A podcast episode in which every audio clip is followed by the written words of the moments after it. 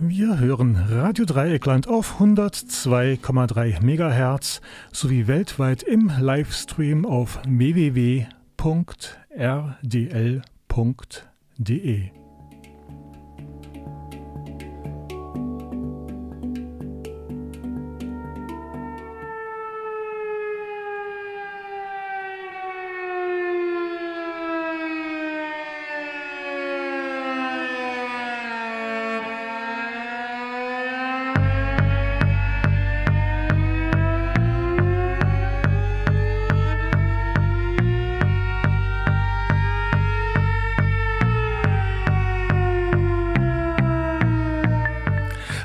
und herzlich willkommen hier zu einer neuen Ausgabe von Vielfalter Magazin für Polyphonie und Inklusion, ehemals Vielfalter Magazin gegen Monokultur, ehemals Kuku Magazin für Psychiatriekritik. Heute ist Donnerstag, der 23. Mai 2019 und wir befinden hier, uns hier in einer Sendung des Gruppenradios von Radio Dreieckland.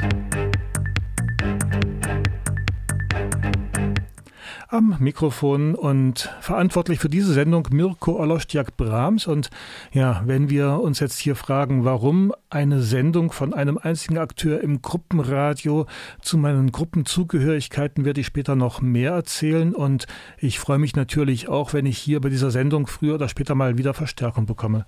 Ja.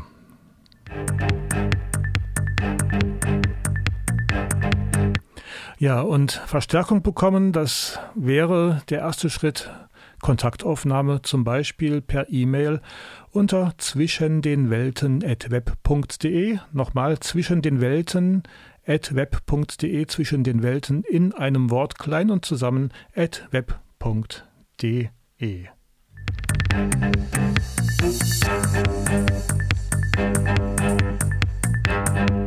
Ihr könnt natürlich auch schreiben, schreiben an Vielfalter im Gruppenradio. Radio Dreieckland, Adlerstraße 12, 79098 Freiburg.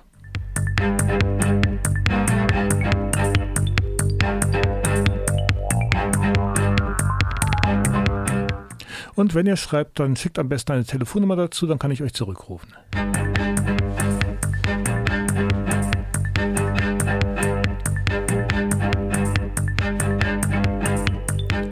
Nicht jeder möchte Sendung machen. Mancher möchte sich auch zum Beispiel interviewen lassen zu seinen, zu ihren Erfahrungen mit Psychiatrie und äh, Hilfesystem, Versorgungssystem, wie auch immer man das nennen mag.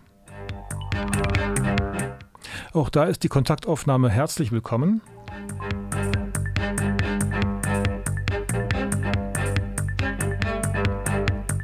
Wer allerdings Beratung braucht, der kann sich an den Bundesverband Psychiatrie Erfahrener wenden bpe-online.de. Dort findet ihr auch die Telefonzeiten und wenn wir dazu kommen, dann werde ich die am Ende der Sendung auch nochmal durchgeben. Es empfiehlt sich, falls ihr die Möglichkeit habt, aufzuschreiben, sich Stift und Papier zurechtzulegen. Musik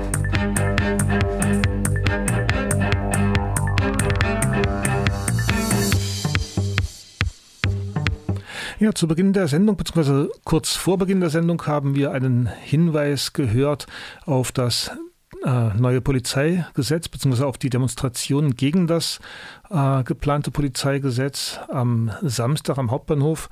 Demonstration gibt es auch morgen natürlich um 10 Uhr am Platz der alten Synagoge im Rahmen von Fridays for Future gegen den Klimakollaps und für entschiedene Schritte ähm, hin zu einer klimagerechten Welt. Eine weitere Demonstration werde ich gleich noch äh, ankündigen, die am Samstag stattfinden wird, nicht hier, sondern in Hamburg. Da auch in wenigen Minuten mehr.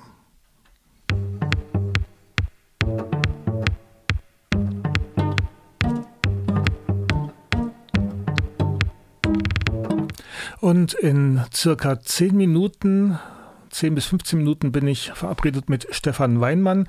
Stefan Weinmann ist Psychiater und Autor von dem Buch Die Vermessung der Psychiatrie. Er hat zuvor auch anderes geschrieben, zum Beispiel Erfolgsmythos Psychopharmaka. Und ich hoffe sehr, dass trotz unserer etwas chaotischen E-Mail-Kommunikation das Telefongespräch dann wirklich stattfinden wird. Ähm, ich bin zuversichtlich und guter Dinge, aber man weiß ja nie.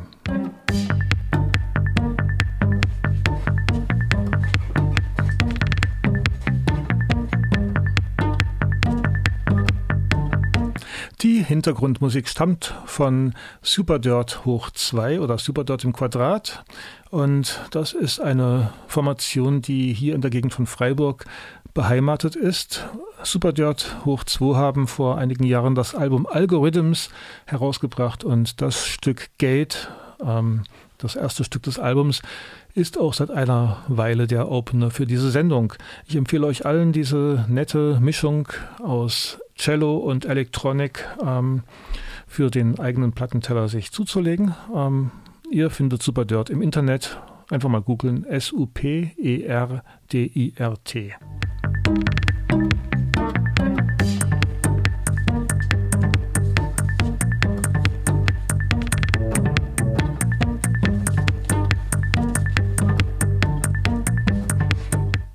Www.superdirt.net.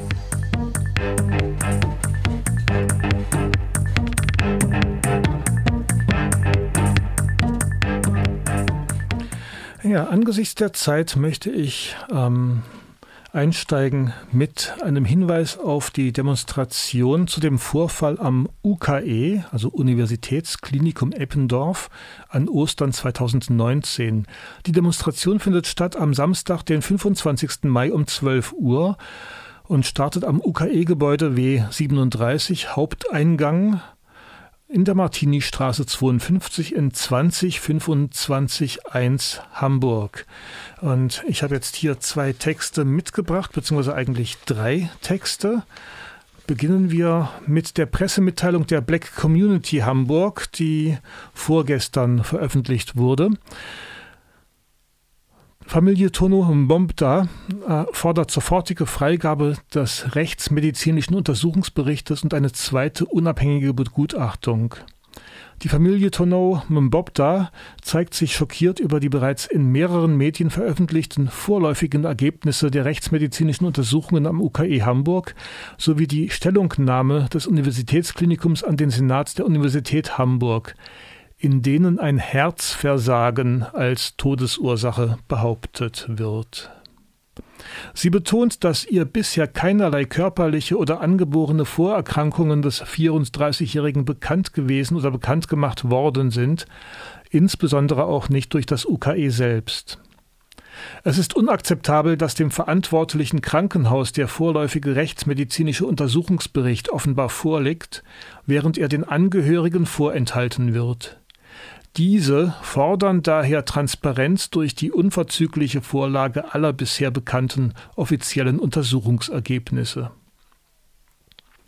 Aufgrund des bisherigen Verlaufes der Ermittlungen und der bekannten Stellungnahmen des UKE zu diesem Verlauf sowie dessen Ursachen und Verantwortlichkeiten hat die Familie ein begründetes Misstrauen in die von der Rechtsmedizin des UKE geleiteten Untersuchungen zu Todesursache und Umständen. Diese Umstände behindern bzw. beeinträchtigen den Trauer- und Verarbeitungsprozess der Angehörigen zutiefst. Die Familie Tonome Bobda hat sich deswegen entschlossen, eine zweite und unabhängige Obduktion zu beauftragen, wofür die Vorlage der bisherigen ersten Untersuchungsberichtes erforderlich ist. Die Black Community Hamburg unterstützt die Forderung der Familie Tono Mbopta zu Freigabe des vorläufigen Untersuchungsberichtes sowie der Durchführung von unabhängigen Untersuchungen und Expertisen im Fall.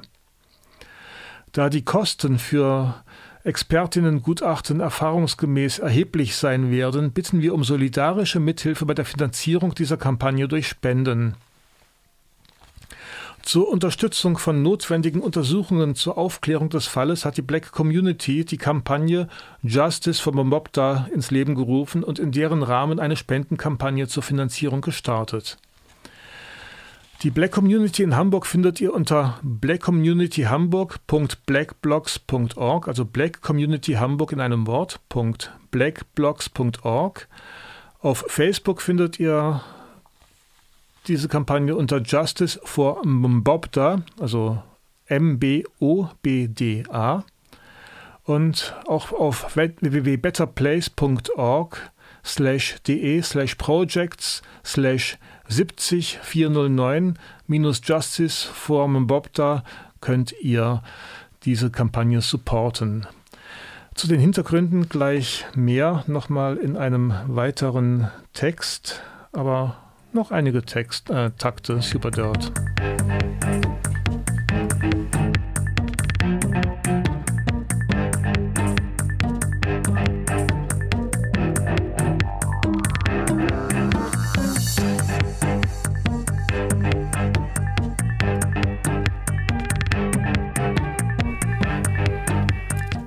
Ja, wem diese Presseerklärung der Familie von Mbobda, von William Tonno Mbobda, ich kann diesen Namen nicht gut aussprechen, sorry, ähm, wen das jetzt etwas unvorbereitet und ohne Hintergrundwissen getroffen hat, hier ein Text der interventionistischen Linken zu finden auf interventionistische-linke.org. No Justice, No Peace. Zum gewaltsamen Tod von William Tonno Mbobda am Universitätsklinikum Eppendorf. Du bist Patient des Universitätsklinikums in Hamburg-Eppendorf und wirst vom Security-Dienst ins Koma geprügelt. Wenn du Glück hast, überlebst du. Wenn nicht, bist du William Tono Mimbobda. Klingt nach einem Albtraum? Leider ist das die Realität, wenn du schwarz bist. Mimbobda wurde am Ostersonntag von Sicherheitsmitarbeitern der psychiatrischen Tagesklinik des UKE gegen seinen Willen am Boden fixiert und so brutal zusammengeschlagen, dass er unmittelbar danach wiederbelebt und in ein künstliches Koma versetzt werden musste. Aus diesem Koma ist er nie wieder aufgewacht. Augenzeugen berichteten, dass Mbobda vor dem Übergriff friedlich auf einer Bank gesessen und eine Zigarette geraucht hatte. Als Patient wurde er an dem Ort getötet, an dem er Hilfe gesucht hatte. Die öffentlichen Reaktionen des UKE auf diesen Vorfall sind völlig unakzeptabel. Sie laufen darauf hinaus, Mbobda die Schuld für seinen eigenen Tod zuzuschieben. So wurde behauptet, er hätte sich zuvor aggressiv verhalten und in einer afrikanischen Sprache herumgeschrien. Mbobda sprach aber gar keine afrikanische Sprache, sondern nur Englisch, Französisch und Deutsch. In einem internen Schreiben sagt das UKE, die Zwangsmaßnahme sei zur Abwendung von Eigengefährdung vorgenommen worden. Was für eine absurde Begründung angesichts des brutalen Vorgehens und des tödlichen Ausgangs. Das UKE möchte ermitteln, ob ein medizinischer Grund wie ein Herzfehler zum Tod Mbobdas geführt hat. Sein Herz hat aber nicht ohne äußere Einwirkung aufgehört zu schlagen, das wissen wir alle. Wenn wir über den brutalen und tödlichen Übergriff auf Tono Mbobda sprechen, dann müssen wir von Rassismus ausgehen. Wir müssen über gesellschaftlichen, institutionellen und persönlichen Rassismus sprechen. Angestellte des UKE berichten, dass der Mitarbeiter Mitarbeiterinnen des hauseigenen Sicherheitsdienstes häufig durch rassistische Sprüche und Witze aufgefallen sind. Schwarzen Menschen wird häufig mit Misstrauen begegnet, ihnen wird schnell Kriminalität und Gewaltbereitschaft unterstellt. Statt mit Mitgefühl wird ihnen häufig mit Ablehnung oder sogar mit Gewalt begegnet. Das ist die Folge verbreiteter rassistischer Stereotype in der deutschen Mehrheitsgesellschaft. Tono Mbobda ist nicht das erste Todesopfer rassistischer Gewalt im UKE. Vor ihm starb Achiti John infolge der Brechmittelvergabe durch die rechtsmedizinische Abteilung des UKE unter Leitung von Dr. Püschel. Die zwangsweise Gabe von Brechmittel gegen schwarze Menschen, denen unterstellt wurde, Drogen zu verkaufen. Diese Praxis wurde vom Europäischen Gerichtshof für Menschenrechte 2006 als unmenschliche und erniedrigende Behandlung und damit als Verstoß gegen die Anti-Folter-Konvention gewertet. Niemand ist je für den Tod von Achidi John zur Verantwortung gezogen worden. Dr. Püschel ist immer noch Leiter der Rechtsmedizin am UKE. Er setzt sich für die rassistische Praxis der Altersfeststellung von minderjährigen Geflüchteten mittels Vermessung der Handwurzelknochen ein, trotz der massiven Bedenken der Ethikkommission der Deutschen Ärztekammer. Eine unabhängige Untersuchung des gewaltsamen Todes von Tono Mbobda durch diese rechtsmedizinischen Abteilung des UKE ist daher ausgeschlossen untersucht. Die Geschichte der rassistischen Morde durch den NSU und der Umgang von Verfassungsschutz, Polizei und Justiz sind ein trauriges Beispiel dafür, dass das Mordmotiv Rassismus von staatlichen Institutionen, Polizei und Verfassungsschutz ausgeblendet, ignoriert, gedeckt und vertuscht wird. Dem Leben eines einer schwarzen Menschen wird weniger Wert beigemessen als dem eines Weißen. Während zum Beispiel wie jüngst von Norwegen große Anstrengungen unternommen werden, in Seenot geratene Touristinnen zu retten, wird die Rettung von Menschen auf der Flucht aktiv unterbunden und die Fahrt mit Linienschiffen oder Flugzeugen durch Visumspflichten verhindert. Das Sterben im Mittelmeer ist von der EU geplant und gewollt. Wir müssen auch über Diskriminierung und Gewalt gegen Menschen mit psychischen Erkrankungen sprechen. Eine psychische Erkrankung zu haben, ist gesellschaftlich ein Tabu. Auch psychisch kranken Menschen wird häufig unterstellt, gefährlich und gewalttätig zu sein. Studien belegen aber, dass Menschen mit psychischen Erkrankungen weit überdurchschnittlich Opfer von Gewalt werden. Eine wichtige Rolle spielt hierbei auch die Gewalt in psychiatrischen Einrichtungen. Zwangsmaßnahmen in Psychiatrien gegen Patientinnen werden immer noch viel zu häufig angewandt. Hintergrund ist auch die bloße Verwaltung psychisch erkrankter Menschen rentabel und mit möglichst wenig Personal. Gesundheit als Ware. Die Black Community Hamburg spricht von einem rassistischen Mord. Wir schließen uns ihrer Forderung der nach einer lückenlosen Aufklärung des gewaltsamen Todes von William Tone Umebopta an. Wir fordern die sofortige Entlassung und unabhängige Ermittlungen gegen die gegen die beteiligten Security-Mitarbeiter des UKE. Wir haben kein Vertrauen in das UKE, wir haben insbesondere kein Vertrauen in die rechtsmedizinische Abteilung des UKE, wir haben kein Vertrauen in Polizei und Justiz. Wir verlangen daher eine Aufklärung durch wirklich unabhängige Stellen. Wir fordern Transparenz, wir fordern Gerechtigkeit. Lasst uns unsere Empörung und Wut über rassistische Machtverhältnisse zeigen und diese gemeinsam zum kollektiven Ausdruck auf die Straße bringen. Lasst uns jeden Tag über Mbopta sprechen, in der Schule, an der Uni und auf der Arbeit, in unseren Familien und mit unseren Freunden auf Demonstrationen vor dem UKE und im Rathaus. Sein Name soll in jeder Straße dieser Stadt an die Wand gesprüht werden, sein Name darf nicht vergessen werden. Soweit ein Text der interventionistischen Linken. Und ähm, Nochmal einige Takte Super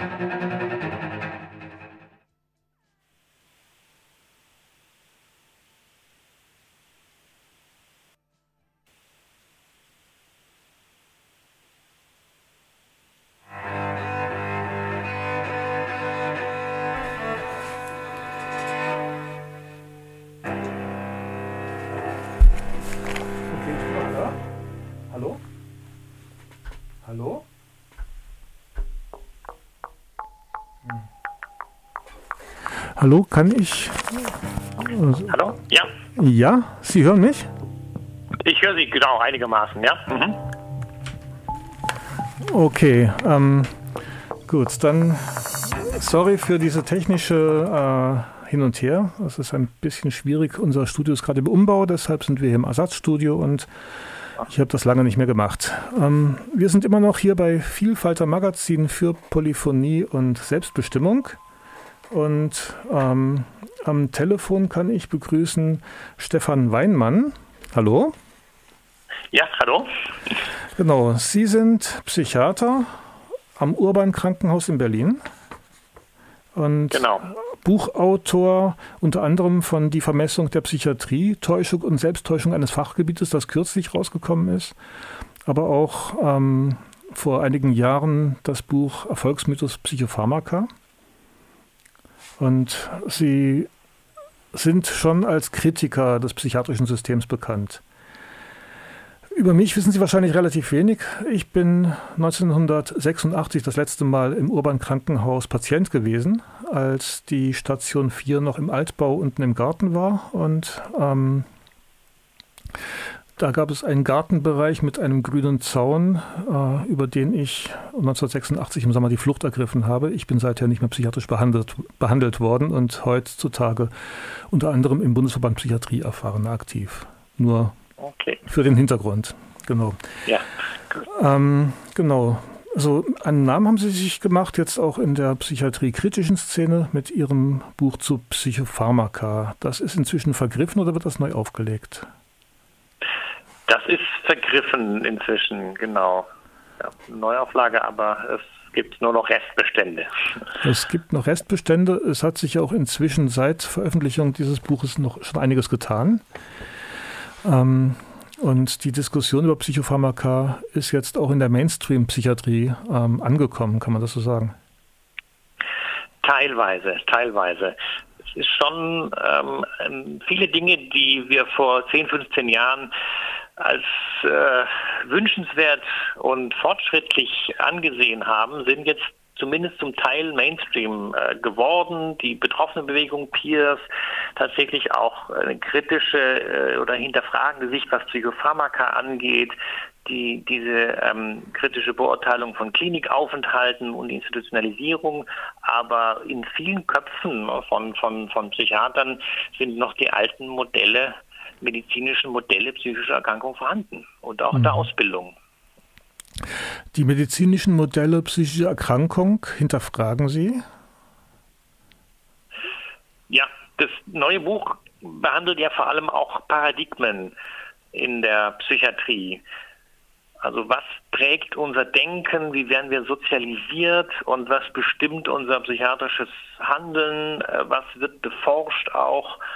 Und das ist damit habe ich mich beschäftigt, weil ich gesehen habe, wie, wie unterschiedlich Psychiatrie gemacht werden kann, jetzt in, innerhalb Deutschlands, aber auch in anderen Ländern, anderen Kulturen. Und dass es eigentlich überhaupt keine, keine äh, wissenschaftliche Evidenz gibt und keine Notwendigkeit, dass Psychiatrie, also dass Menschen mit in psychischen Krisen so behandelt werden, wie wir hier behandeln gibt es keine Notwendigkeit. Man kann das auch, könnte das auch ganz anders machen. Ja, ich habe ja erwähnt, ich bin 1986 über den Zaun geklettert. Ich habe mich seither nicht mehr psychiatrisch behandeln lassen und hatte dennoch ähm, mehrfach das Erlebnis von dem Zustand, den ein Psychiater als Psychose bezeichnen würde. Das ging ja. auch unbehandelt wieder vorbei. Mhm. Ja das glaube ich gerne und da gibt es auch viele Beispiele und die, und, und äh, die Psychiatrie tut sich auch schwer mit äh, solchen, also ähm, ja, Menschen, die einfach ihr das psychiatrische System nicht nutzen, aber dennoch Wege gefunden haben, mit Beeinträchtigungen und eigenartigen, nicht der, der Normalität vielleicht entsprechenden Erlebensverhaltens, äh, Denkweisen umzugehen. Das wir haben einen starken Blick auf Symptome und einen, brauchen Diagnosen auch und, und, und, sind, und fühlen uns und sind ja auch zuständig für alles, was, äh, ja, was äh, psychiatrische Symptome angeht. Aber wir ähm, haben viel zu wenig ähm, äh, die, die ähm, eigenartige oder andere, auch psychiatrieferne Umgangsweisen mit psychischen Beeinträchtigungen mitgedacht und beschäftigen uns zu wenig und ähm, bewegen uns häufig in unseren eigenen Kreisen, sind zu wenig offen für, für alternative Umgangsweisen. Das wird dann häufig als Antipsychiatrie oder man verschließt die Augen davor oder man äh, behauptet, es seien eigentlich gar keine psychischen Erkrankungen, Menschen, die wirklich außerhalb der Psychiatrie zurechtkommen. Ähm, also da gibt es, da brauchen wir oder finden häufig Strategien, äh, uns das zurechtzulegen, äh, warum äh, auch solche Menschen mit solchen Verhaltensweisen auch ohne uns äh, zurechtkommen. Mhm. Wir bekommen diejenigen Menschen, die eben vielleicht nicht so gut damit zurechtkommen oder bestimmte Ressourcen einfach vielleicht auch nicht haben im Umfeld. Mhm. So, ich meine, ich bin ja seit 1986 immer wieder in der Selbsthilfe aktiv ähm, und wir bekommen durchaus sehr viele Menschen mit, die sich auch von Psychiatrie freimachen, beziehungsweise andersrum, wir bekommen die Menschen, die jetzt einen, heutzutage sagt man, Recovery-Prozess äh, erfolgreich durchgegangen sind, das sind meistens dann Menschen, die es früher oder später geschafft haben, sich auch von einem psychiatrischen System zu befreien. Also die irgendwann auf ihre Medikation verzichtet haben, sie vielleicht langwierig ausgeschlichen haben und, und, und. Ähm, Genau. Ja. Wenn ich Ihr Buch in die Hand nehme, ähm, also das Cover erinnert so ein bisschen an so ein 70s äh, Psychedelic äh, Gimmick, also so mit Streifen, die irgendwann gebrochen werden. Man könnte einen Raum sehen da drin, also ein Fußboden, eine Wand. Man könnte Gitterstäbe se sehen, die sich sozusagen in diesem Raum, also die dort Schatten werfen. Ähm, waren Sie am Cover beteiligt? Nein, das war tatsächlich eine Entscheidung des Verlages, die ich aber ganz gut finde. Das war auch eher so ein Bauchgefühl, also Perspektiven, äh, alles hängt von der Perspektive ab. Äh, es gibt optische Täuschungen und äh, das fand ich eine interessante Art, das Thema zu betrachten. Aber das war eine Entscheidung des, des Verlags. Untertitel ist ja Täuschung und Selbsttäuschung eines Fachgebietes. Ähm, wen täuscht die Psychiatrie? Ja, die Unterscheidung Täuschung und Selbsttäuschung ist ja nicht ganz einfach. Ähm, ich habe mich ähm, in den letzten Jahren auch ein bisschen mit anderen Fachgebieten beschäftigt und vor allem auch Evolutionsbiologie, viel gelesen und, und gesehen, dass ja, die Natur, die Menschheit ist voller Täuschung voller Selbsttäuschung. Das ist voll, vollkommen normal, dass wir ähm, andere manipulieren und als vollkommenste Form der Manipulation uns eben auch äh, selbst ähm, täuschen, ähm, um überleben zu können, um erfolgreich zu sein, um, um eine Rolle einzunehmen. Und ich habe versucht, diese ähm, Denkanstöße und Erkenntnisse aus anderen Gebieten eben tatsächlich auch auf das Fachgebiet zu übertragen. Weil seitdem ich Psychiatrie mache, also ich bin seit 1998 ähm, in der Psychiatrie immer wieder auch habe ich es geschafft, auch rauszukommen. Also als Professioneller habe dann in ganz anderen Bereichen gearbeitet. Aber seit 98 damals in Mannheim am Zentralinstitut dachte ich, was mache ich hier eigentlich? Ich bin in die Psychiatrie gegangen, um Therapie therapeutische Beziehungen aufzubauen, um sich mit Menschen zu beschäftigen, Krisen sind. Aber tatsächlich war ein Großteil der Arbeit die Feineinstellung der Medikation. Und das war immer, habe ich immer ein Unwohlsein verspürt und dann auch ähm, Forschung gemacht und habe in verschiedenen Kliniken gearbeitet, Studien gelesen und selber auch gemacht und, und bin so zu der Erkenntnis gekommen, dass das Fachgebiet, andere Fachgebiete der Medizin sind auch ähm, da ändert sich die Evidenz im Laufe der Zeit und man merkt, man ist in der Vergangenheit einem falschen Modell aufgesessen, untersucht was anderes, aber die Psychiatrie ist extrem geprägt von Entwicklungen, die nach ein paar Jahren oder Jahrzehnten vollständig aufgegeben werden und, und äh, korrigiert werden. Und ähm, das eben der Hintergrund, äh, die Frage, warum ist das so und warum, warum ähm, ja, schaffen wir ähm, Evidenzen, also Studienergebnisse ähm, oder ähm, schaffen uns diagnostische und therapeutische Systeme, die so und so sind und vielleicht äh, für den Moment uns hilfreich erscheinen und uns Sicherheit geben als Therapeuten, aber sich dann später als, als äh, nicht mehr passend oder falsch herausstellen. Was ist der Grund, dass wir uns so häufig selbst täuschen in der Psychiatrie? Und das liegt, glaube ich, auch tatsächlich daran, dass das Fachgebiet zwar ein medizinisches Fachgebiet ist, aber eigentlich sich mit dem Menschen als Ganzen beschäftigt und eigentlich eine, ähm, eine Kombination aus Gesellschaft, Sozialwissenschaften und Naturwissenschaften sein sollte, aber dass die, die naturwissenschaftliche Sichtweise so dominiert und wir versuchen Paradigmen aus der Naturwissenschaft, aus der Medizin äh, anzuwenden auf, auf die ähm, Psychologie des Menschen, Sozialpsychologie des Menschen und das dann dazu führt, dass wir, dass wir äh, Ergebnisse produzieren, die und wir merken und wir gar nicht merken, wie wir am Menschen vorbei äh, arbeiten. Mhm. Also letztendlich geht es um Mechanismen der, der ähm, äh, also Selbsttäuschung heißt ja, dass ich, dass ich etwas mache, davon überzeugt bin ähm, äh, und aber eigentlich das Falsche mache. Mhm. Und mir das gar nicht bewusst wird. Ähm, dass man das Falsche macht, das könnte aber doch durchaus von außen betrachtet eher offensichtlich sein. Also wenn ich als Psychiater Menschen äh, Substanzen verabreiche, die, die Auswirkungen haben, die sie nun mal haben auf die Motorik, auf das Körpergewicht, auf das Empfinden, auf den Antrieb und so weiter und so fort, das ist doch offensichtlich, dass da was falsch läuft, oder?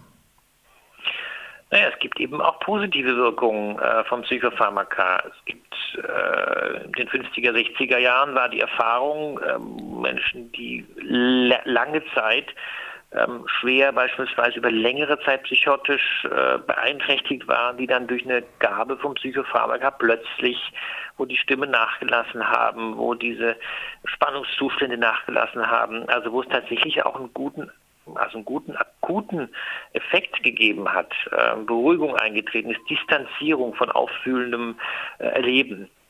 Und, und äh, deswegen hießen zum Beispiel Neuroleptiker ja auch früher Major Tranquilizer. Was aber passiert ist, dass ähm, diese Substanzen die manchmal in der Akutphase hilfreich äh, sind, dass die über längere Zeit äh, gegeben werden, auch mit dem Argument der Verhinderung neuer Episoden, Rückfallprophylaxe etc. Und dass man diese ganzen Nebenwirkungen, die ja Schritt für Schritt dann auch bekannt geworden sind, in Kauf genommen hat, nur um ähm, äh, Rückfälle zu verhindern und ähm, äh, dadurch letztendlich, also es war ja immer ein Abwägen zwischen, zwischen Nutzen und Nebenwirkungen und die Hybris, die, der wir aufgesessen sind, ist das war, dass wir äh, die Beurteilung, wann ist der Nutzen stärker als die offensichtliche Nebenwirkung, dass wir das dass wir als Experten diese Nutzen-Benefit-Rechnung übernommen haben und viel zu wenig auf Patienten gehört haben und viel zu wenig äh, die, die ähm, schädigenden äh, Nebenwirkungen auch langfristiger Gabe von Psychopharmaka im Blick gehabt haben.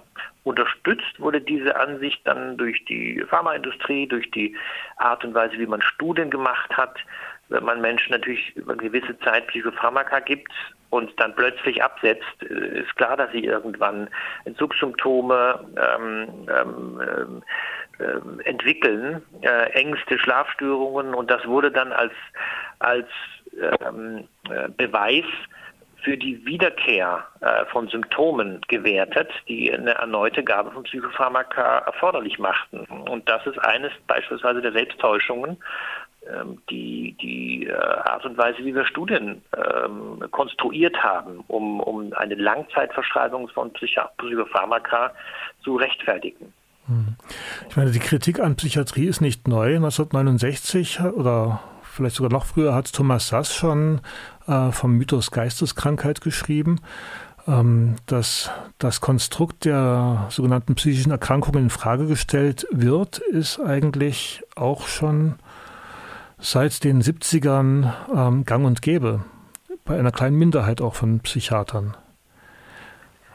Ja, Thomas Sass hat hm, schon einen radikalen Ansatz gehabt, den ich nicht teile, denn es gibt psychische Beeinträchtigungen und Menschen sind psychisch so beeinträchtigt, dass sie äh, auch nicht einwilligungsfähig sind. Und die, also Thomas Sass weitergedacht heißt, wirklich auch ähm, Suizide in Kauf zu nehmen oder Aggression ähm, in Kauf zu nehmen und ähm, wenn man ähm, man kann von dem Begriff psychische Krankheit abrücken, aber psychische Beeinträchtigung gibt es. Und das ist nicht, nicht aus meiner Sicht ähm, äh, nicht zu leugnen, dass es Funktionsbeeinträchtigungen ähm, im Denken, Fühlen gibt und dass es subjektive Krankheitsgefühl, also Leiden gibt und dass es auch ähm, ähm, eine Beeinträchtigung äh, der, der sozialen Funktion, schwere Beeinträchtigung äh, gibt.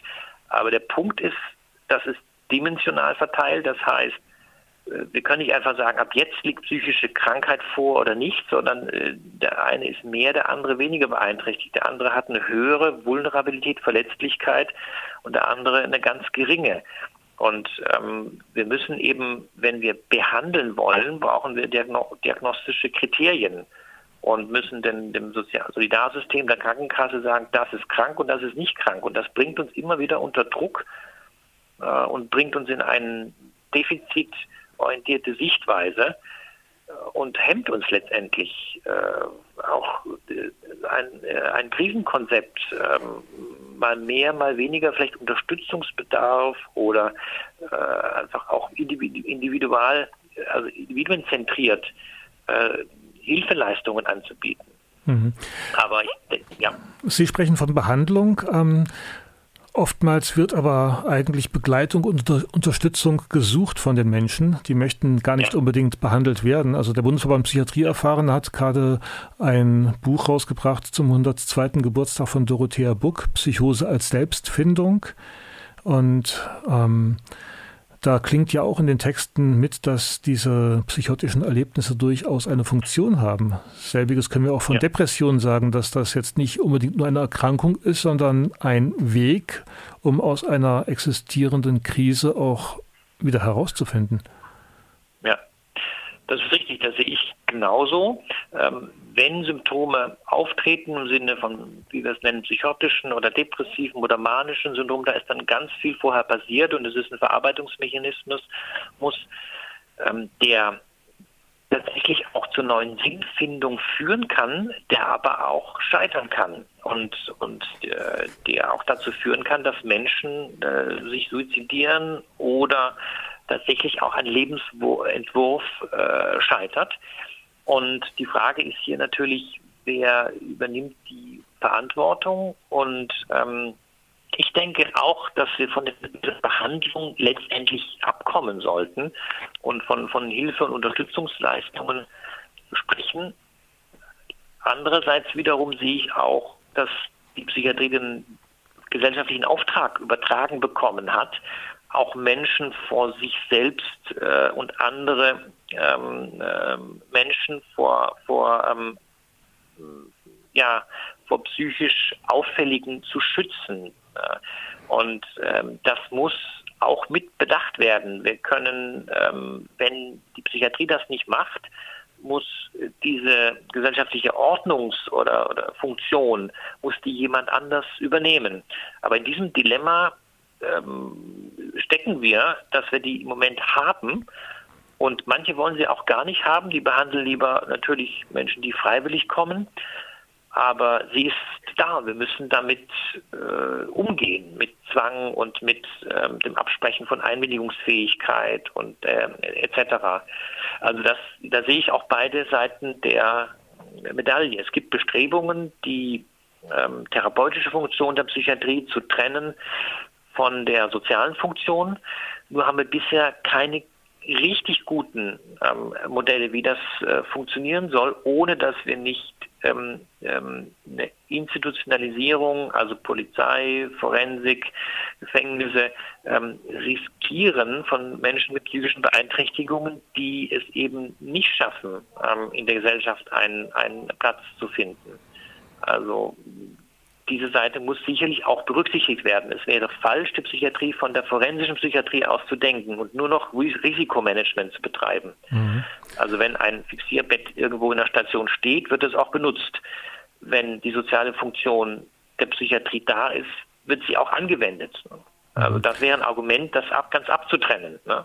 Ich meine, wir haben ja Beispiele wie das Klinikum in Heidenheim, wo Martin Zinkler seit Jahren auf Zwangsbehandlung verzichtet.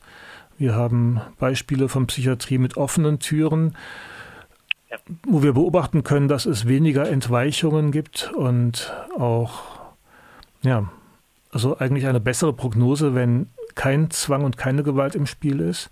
Ich möchte noch mal einen Schritt zurückgehen. Sie haben von Suiziden gesprochen. Ähm, das höre ich in Diskussionen relativ oft, dass Psychiatrie ähm, doch ein Mittel der Wahl ist, äh, um Suizide oder Suizidalität zu behandeln. Andererseits haben wir nirgendwo sonst so viele Suizide wie direkt nach psychiatrischer Behandlung. Ja, das ist korrekt, genau. Das ist genau der Punkt. Wir wissen nicht, wie viele Suizide treten überhaupt auf dadurch, dass Medikamente gegeben oder abgesetzt werden oder dass Menschen in ein Setting gepresst werden, wo sie nicht sein wollen. Und das ist das Paradox, ne, dass wir Suizide verhindern wollen, aber eigentlich ähm, äh, äh, auch äh, solche äh, schaffen, indem wir, indem wir zu Hilfe gerufen werden. Ähm, zweitens muss man sagen, Antidepressiva beispielsweise verhindern keine Suizide.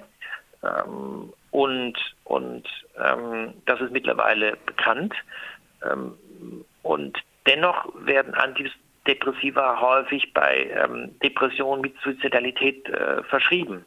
Also der, der, letztendlich die Bilanz unserer Psychopharmakotherapie, was Suizide angeht, ist nicht klar und es gibt durchaus Hinweise, die in diese Richtung gehen, wie Sie sagen, dass durch weniger und, und, und äh, viel behutsamere Verschreibung oder auch Weglassen äh, und, und, auch eine Veränderung der Haltung ähm, viel mehr Suizide verhindert werden als äh, äh, viel mehr ähm, genau Suizide verhindert werden als durch durch Gabe von Psychopharmaka oder Institutionalisierung. Letztlich lässt sich das mit Studien, mit harten Studien auch allerdings sehr schwer äh, nachweisen. Mhm. Aber die Haltung ist entscheidend und das sehe ich auch täglich. Ich arbeite auch auf einer sogenannten noch geschützten, hoffentlich nicht mehr lange, aber geschützten Station. Äh, die Haltung ist das Entscheidende und, und der Umgang und äh, Beziehung, Beziehung, Beziehung. Das ist das mhm. Wichtige.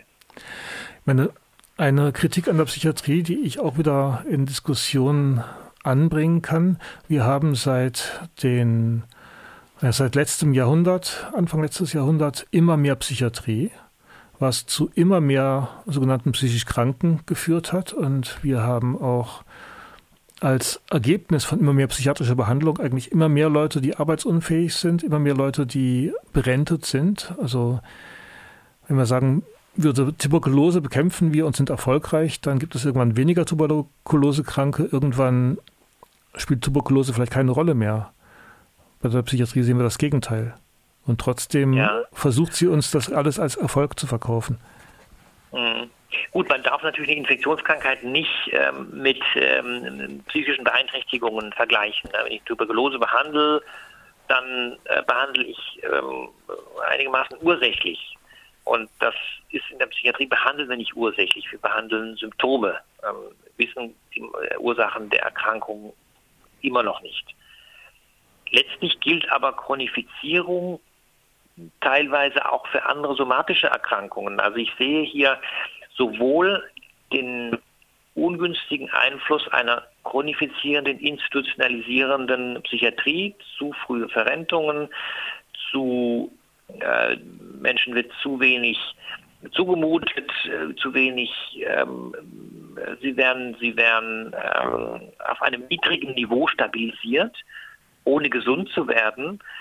Andererseits sehe ich auch einen gesellschaftlichen Einfluss, dass äh, wir wissen beispielsweise, je höher der Verstädterungsgrad, desto mehr psychische Erkrankungen, je mehr soziale Ungleichheit, je mehr Orientierungsverlust, ähm, äh, desto äh, mehr ähm, psychische, ja, ich sag mal Erkrankungen, sprich also psychische Beeinträchtigungen. Es gibt auch einen gesellschaftlichen Einfluss, der äh, in Richtung Desintegration und äh, soziale, psychosoziale Ungleichheit geht, den müssen wir auch äh, berücksichtigen. Also ich glaube auch, dass ohne eine Psychiatrie, ähm, ohne ein ausdifferenziertes äh, Versorgungssystem, was gar nicht selten chronifizierende Aspekte hat, gibt es auch viele psychische Beeinträchtigungen und möglicherweise auch eine Zunahme ähm, in unserer äh, Gesellschaft. Erkrankungen ändern sich, Früher gab es die Hysterie, die gibt es nicht mehr. Ähm, äh, die, die äh, psychischen Beeinträchtigungen sind auch ein Spiegel gesellschaftlicher Entwicklungen. Mhm. Wenn wir jetzt mal anschauen, genau, wir haben ja vor einigen Jahren, habe ich in der FAZ einen Artikel gelesen, der war mit dem netten Wort Seelenhonorar überschrieben. Da wird geschrieben, okay, wenn man Menschen einfach eine gesicherte Lebensgrundlage schon mal geben würde, also sprich ein Grundeinkommen ohne das, was heute bei Hartz IV läuft, nämlich irgendwie diese permanente Abwertung, Misstrauen, Drogen mit Sanktionen und so weiter und so fort. Also ein Grundeinkommen ohne Druck, ähm, dann wären schon viele Probleme im, gelöst. Also, ja, viele, aber auch sicherlich nicht alle Probleme, ja. Ich sehe das auch so. Ein Teil der Probleme wären gelöst. Es gibt Untersuchungen, beispielsweise der Begriff Housing First, wenn ohne Kriterien oder ohne Mindestanforderungen einfach ähm, bestimmte Sozialwohnungen zur Verfügung gestellt würden und Menschen ohne festen Wohnsitz eine Wohnung bekommen oder die in Schwierigkeiten geraten sind, da wären viele Probleme, ist ein Zugang da, dann ähm, wäre, wäre vieles leichter, wenn, äh, wie Sie beschreiben, das Grundeinkommen da wäre. Ähm, genau, aber das löst auch nicht eben nicht alle äh, Probleme. Das ist, wäre ein Baustein, ähm, Psychiat also psychische Hilfesysteme auch stärker mit äh, gesellschaftlicher, mit Solidarität zu verbinden. Da gibt es ganz, ganz enge Verbindungen. Ähm, was ist es uns wert, ähm, uns mit äh, also in Menschen zu investieren oder Ressourcen dafür zu verwenden, ähm, äh, Ausgleich äh, zu schaffen und äh, Menschen, die in Schwierigkeiten geraten sind, zu unterstützen. Das hat eine starke präventive äh, Funktion, ähm, aber äh, es ist eben nicht ganz so einfach. Ne? Ähm, beispielsweise ähm, ausdifferenzierte Sozialsysteme, ähm, wie Sie vorher gesagt haben, die, die, die beispielsweise Menschen ähm, eine Rente bewilligen, äh, die psychisch beeinträchtigt sind, was dann häufig leider weitergeführt wird, ähm, dort äh, sinkt dann auch der Anreiz, ähm, äh, Arbeitsplätze äh, zu suchen. Ähm, es gibt Untersuchungen, die zeigen, dass in Zeiten der ähm, Rezession, wenn, wenn äh, wenig Arbeit vorhanden ist, mehr psychisch Kranke in die Kliniken gehen und, und weniger in Arbeit gebracht werden können. Und in Zeiten, in denen händeringend Arbeitskräfte gesucht werden, äh, auch viele Menschen mit psychischen Beeinträchtigungen Arbeit finden. Also da gibt es ganz enge äh, Zusammenhänge. Mhm. Nun, Arbeit ist ein großes Thema. Ähm, da wird ja auch oftmals von den Arbeitsbedingungen gesprochen, die krankmachend sind, also zu viel Stress, zu viel Druck und so weiter und so fort. Wir haben andererseits an vielen Feldern in unserer Gesellschaft zu wenig Arbeitende, weil im ganzen sozialen Bereich sich das nicht rechnet, sich wirklich um unsere Alten, um unsere Pflegebedürftigen so zu kümmern, wie es nötig ist. Da werden viel zu wenig Leute eingestellt und ausgebildet. Aber ähm, die andere Frage ist ja auch, den Leuten wird nichts mehr zugetraut. Wenn mir eine psychische Erkrankung zugeschrieben wird, wird mir auch erzählt, ich solle mich schonen, ich müsse jetzt erstmal in eine geschützte Werkstatt und Sie schreiben in Ihrem Buch auch von der Erziehung zum psychisch Kranken und ja. wir haben dann da eine ähm, gemeindepsychiatrische, sozialpsychiatrische Parallelwelt für Menschen mit psychiatrischen Diagnosen, wo ich dann den Kaffee sehr viel preisgünstiger bekomme, wo ähm, klar ist, ich habe nichts, ich werde nichts mehr werden, aber ich habe dann dort Orte, an denen ich ähm, basteln kann und an denen die Anforderungen, die an mich gestellt werden, auch sehr, sehr gering sind und mir relativ wenig Anreiz gegeben wird, irgendwie mich auch selber weiterzuentwickeln. Ja, ja, ja. Genau, das ist das Doppelgesichtige eines, eines Hilfesystems, aus dem man auch dann schwer wieder rausfindet. Also sicherlich auch dieser etwas banale und überfrachtete Begriff, also von fordern und fördern, der da eine Rolle spielen könnte. Aber tatsächlich ist es so, wir, wir trauen ähm, Menschen, die in Krisen geraten sind, ähm, zu wenig zu. Ähm, und das äh, ganz entscheidend für die Psychiatrie ist das Selbstverständnis, eines Menschen, der eine Diagnose bekommen hat, der Psychopharmaka nehmen muss äh, oder soll, der rausgenommen wird, äh, der, der ähm, dieses Selbstverständnis, was ihn dann in seinem künftigen Handeln beeinträchtigt. Und, und da sollten wir viel mehr einen stärkeren Schwerpunkt drauf legen.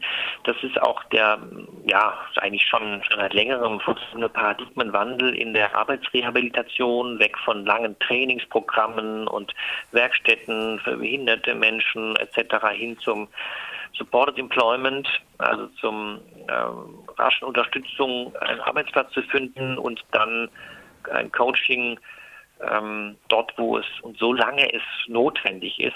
Also da ist ein Paradigmenwandel ähm, äh, erfolgt, aber der muss sich auch eigentlich auf die Psychiatrie noch äh, ausdehnen.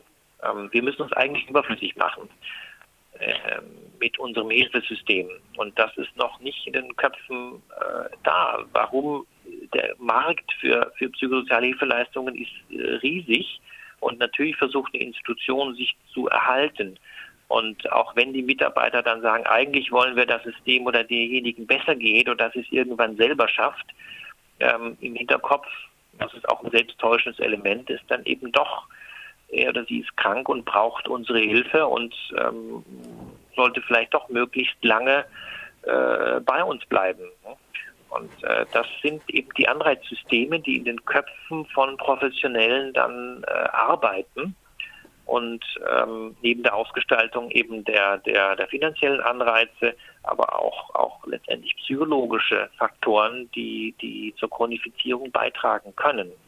Ähm, die Frage ist eben, es gibt Menschen, die sind nicht in der Lage, ähm, auch minimale, ähm, äh, sag ich mal, ähm, gesellschaftlich äh, ähm, ähm, gewertschätzte Leistungen zu erbringen. Ähm, ähm, können aber ähm, äh, andere Dinge, also können, äh, also da geht es um die gesellschaftliche Akzeptanz von von von von ähm, äh, Beziehungen und von von von ja vielleicht auch Arbeit oder oder ähm, äh, Dingen, die eben nicht mit Geld bezahlt werden, aber wo Nischen fehlen äh, in unserer, ja ich sag's mal schon Leistungsgesellschaft, ähm, gesellschaftlich akzeptierte Dinge zu tun und nicht die Rolle des äh, Kranken, des ähm, ja, ähm, Erschöpften oder Unzulänglichen ähm, einzunehmen. Ne? Und dadurch, also Arbeit ist eines der besten therapeutischen äh, Agens und das muss nicht bezahlte Arbeit sein, das kann, kann ganz andere äh, gesellschaftliche Arbeit sein. Sie sprechen von Nischen. Wenn ich jetzt die UN-BRK und die Forderung nach Inklusion suche, müssen wir da nicht irgendwie unsere Gesellschaft auch ein bisschen neu aufstellen, dass wir weg von gemeindepsychiatrischen Dienstleistungen hin zu Unterstützung für jeden, der es braucht, hingehen? Also ich würde mir wünschen, ja. es gäbe Unterstützung für Menschen in Krisensituationen, ohne dass ein Psychiater mich vorher diagnostizieren muss. Ja. Ähm, offenen Dialog in Finnland heißt es, wenn jemand anruft und sagt, da ist Krise, dann fährt man hin und ja. braucht erstmal keine Diagnose, sondern schaut, was ist denn los, was ist passiert und was sind die Bedürfnisse der beteiligten Menschen. Ja, also sich das, das ist natürlich auch äh, der Open Dial oder die bedürfnisorientierte Behandlung ein, ein Vorbild, äh, ein ohne Hürde, ohne Eingangskriterium flexible äh, Unterstützung, das ist möglich in einem nationalstaatlichen Gesundheitssystem, in einem ähm, in Programmen, die sich eben darauf einigen, ähm, äh, nicht diese Arbeitsteilung mit Medizin, ähm, Sozialsystem ähm, etc.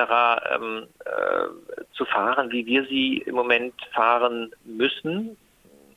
Ähm, das äh, ist absolut, und ich glaube, es würden auch viele als wünschenswert äh, betrachten. Die Sorge, glaube ich, der Kostenträger ist eine Ausweitung von Leistungen, unklare Kriterien, wer Leistungen erhält, äh, wie intensiv und die, die, die vielleicht unbegründete Sorge äh, vor einer Schwammigkeit. Ähm, ähm, und, und das hindert uns an einem ähm, an, am letztendlich Fortschritt. Also wir wissen, dass ich sag, ja, medizinische, psychosoziale, eine Kombination von, von, von Hilfen immer, immer das ähm, Wirksamste ist äh, ein, eine, eine, eine flexiblen, eines flexiblen Unterstützungssystems. Aber wir haben noch aus meiner Sicht nur in Modellvorhaben oder in, in ausgewählten vielleicht Regionen, äh, wo, wo eine gute Absprache oder wo, wo die Kostenträger sich auch da zusammensetzen. Wir haben nur in ausgewählten Modellvorhaben eben die Möglichkeit, das so äh, zu machen. Äh, eine Kooperation, der dann letztendlich auch kein, kein Geld folgt, kann man ähm, nicht sehr lange aufrechterhalten, weil, weil äh, man Menschen ja bezahlen muss äh, für Hilfeleistungen. Mhm. Nun, da ist, glaube ich, noch einiges an Denkschritten nötig gesellschaftlich. Also eben die Trennung von Gesundheitsaspekten und sozialen Aspekten ist ja gerade äh, bei psychosozialen Krisen kontraproduktiv. Ja, und ja. wenn wir sagen, okay, wir bräuchten hier in der Gemeinde einen Ort, in dem es äh, Krisenbetten gibt, Anlaufstellen und so weiter und so fort, sind das ja nicht in erster Linie gesundheitliche, sondern eben soziale Angebote. Und da mhm. müsste man mhm. Sachen mhm. finanzieren, wenn wir sowas vorhalten. Zeigt die Erfahrung, dass dann viele Krisen deutlich glimpflicher ablaufen, dass es im Endeffekt für die Gesellschaft billiger wird, wenn man ähm, von vornherein unterstützend und nicht bevormundend daran geht. Ja, ja, ja. Das sehe ich äh, genauso mhm. und ähm, deswegen auch ein bisschen ähm, einen ähm, Vorsicht äh, in der Beurteilung von sogenannten Früherkennungszentren, also Früherkennung und Frühbehandlung ist wichtig und es ist ein, ein Trend, gerade Menschen, junge Menschen in Krisen, wenn ähm, also die Hilfeleistung nicht zur Psychiatrisierung führt, sondern tatsächlich diese, die, das gesamte Lebensumfeld äh, im, äh, im Blick hat. Also diese also Sozialmedizin schon lange geforderte präventive, ähm, ab frühzeitig abfangende äh, Hilfe, die äh, sollte eben nicht zur Medikalisierung führen. Mhm. Und ähm, jeder, jede Profession, die da beteiligt ist, bringt natürlich den Ballast ihrer eigenen äh, Theorien mit. Und da ist, glaube ich, äh, entscheidend die multiprofessionelle Zusammenarbeit und dass man sich über die Paradigmen austauscht, äh, die man hat und, und tatsächlich die Hilfe am, am Individuum festmacht und, und nicht ähm, ähm, ja, äh, lauter, also wenn man einen Hammer hat, äh, in der Hand hat, dann sieht die ganze Welt äh, nach Nägeln aus, die man reinhauen kann. Also das Instrument, was man mitbringt, bestimmt die Art und Weise, wie man die Welt sieht. Ähm, da gibt es, glaube ich, mittlerweile schon gute Beispiele bedürfnisorientierter ähm, ähm, Unterstützung, äh, die aber Flexibilität im Denken äh, verschiedener Professionen erfordert. Das sagt Stefan Weinmann, Autor des Buches Die Vermessung der Psychiatrie, Täuschung und Selbsttäuschung eines Fachgebietes.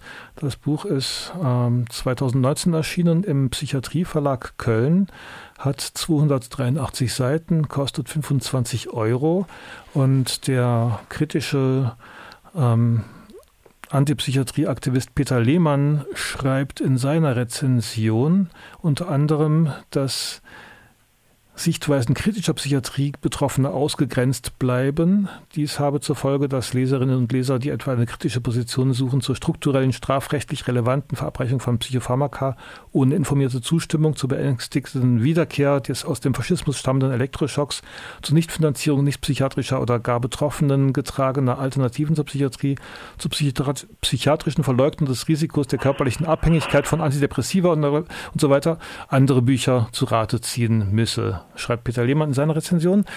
Können wir jetzt leider nicht mehr drauf eingehen, weil in einer Minute muss ich umschalten für die nächste Sendung. Ähm, ich danke Stefan Weinmann. Ich empfehle auf alle Fälle das Buch äh, zu lesen, auch wenn man mit seinem Psychiater mal diskutieren möchte oder wenn man selber im psychiatrischen Fachgebiet tätig ist. Ein Muss eigentlich. Und ähm, in einer Woche mehr hier von Vielfalter Magazin für Polyphonie und Selbststimmung im Gruppenradio von Radio Dreieckland. Ich danke euch fürs Zuhören. Am Mikrofon war Mirko Ollerstärk Brahms. Viel Spaß beim Musikmagazin. Vielen Dank für das Gespräch.